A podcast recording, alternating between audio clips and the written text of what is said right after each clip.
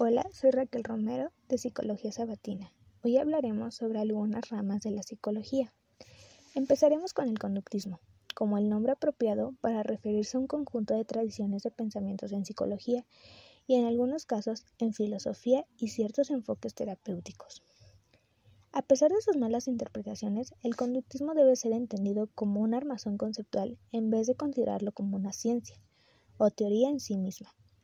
Existe un acuerdo más o menos generalizado acerca de que son varios los tipos de conductismo que han surgido.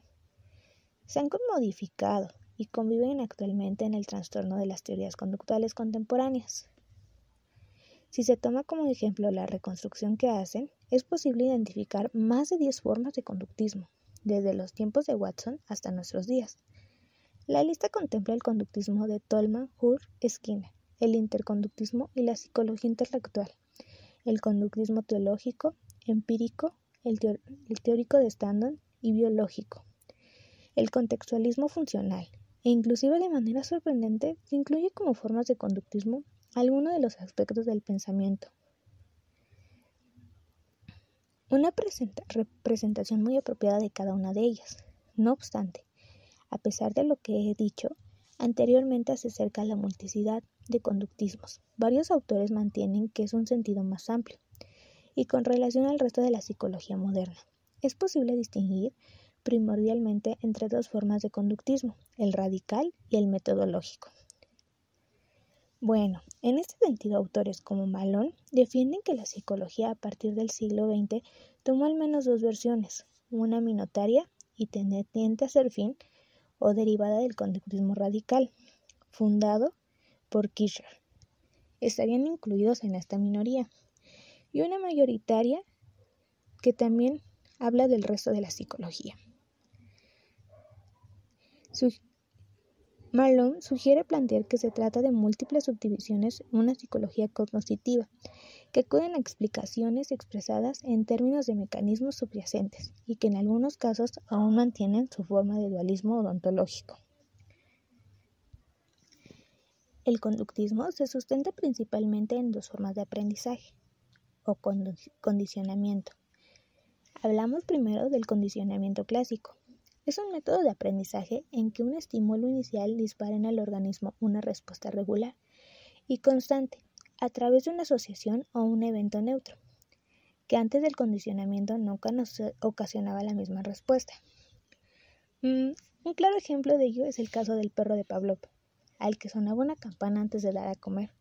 Con el tiempo, el mero sonido de la campana ocasionaba que el perro empezara a salivar, en expectativa de la comida, incluso si ésta no le era entregada de inmediato. Pero otro ejemplo es el condicionamiento operante.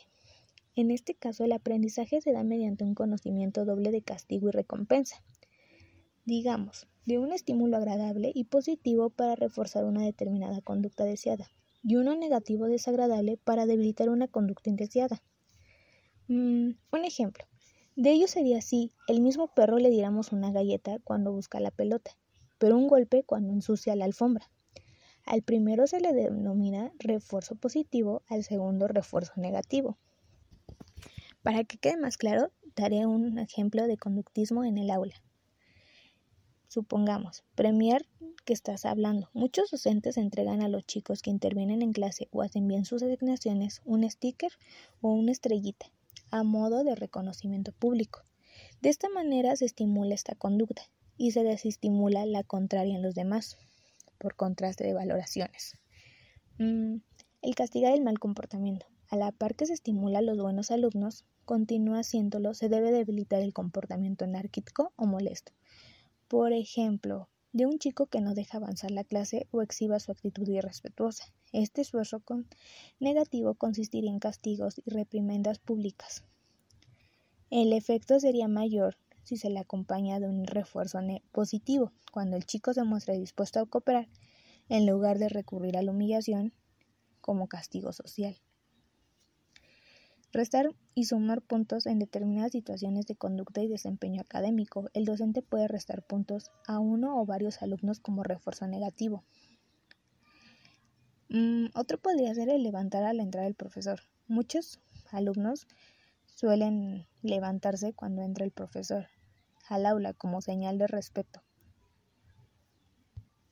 Otro sería sancionar durante la copia y un plagio, o sea, que estés copiando a tu compañero. Pero no nos quedemos solamente en este tema. Ahora, ¿por qué no hablamos un poquito sobre el cognitivismo? El cognitivismo es un abordaje teórico que se propone entender la forma en que la mente piensa y aprende.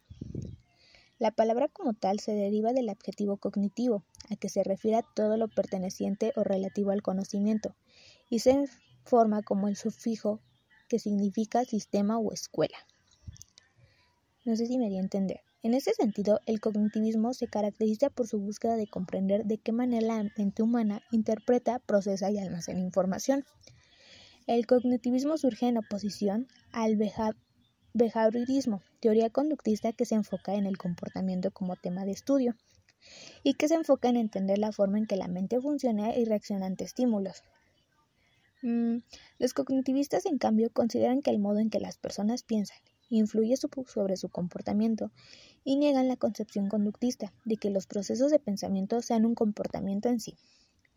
Así, los cognitivistas se centran en el pensamiento, sus funciones y procesos y la forma en que la mente resuelve tareas complejas. Para esto, hay métodos cuantitativos y científicos para comprender las funciones de la mente y crear modelos y esquemas que muestren y expliquen cómo se produce el procesamiento de la información. Mm, el cognitivismo además es aplicado por diversas disciplinas como la informática, la lingüística, la educación o la pedagogía, que comparten el interés por comprender la forma en que es procesada la información.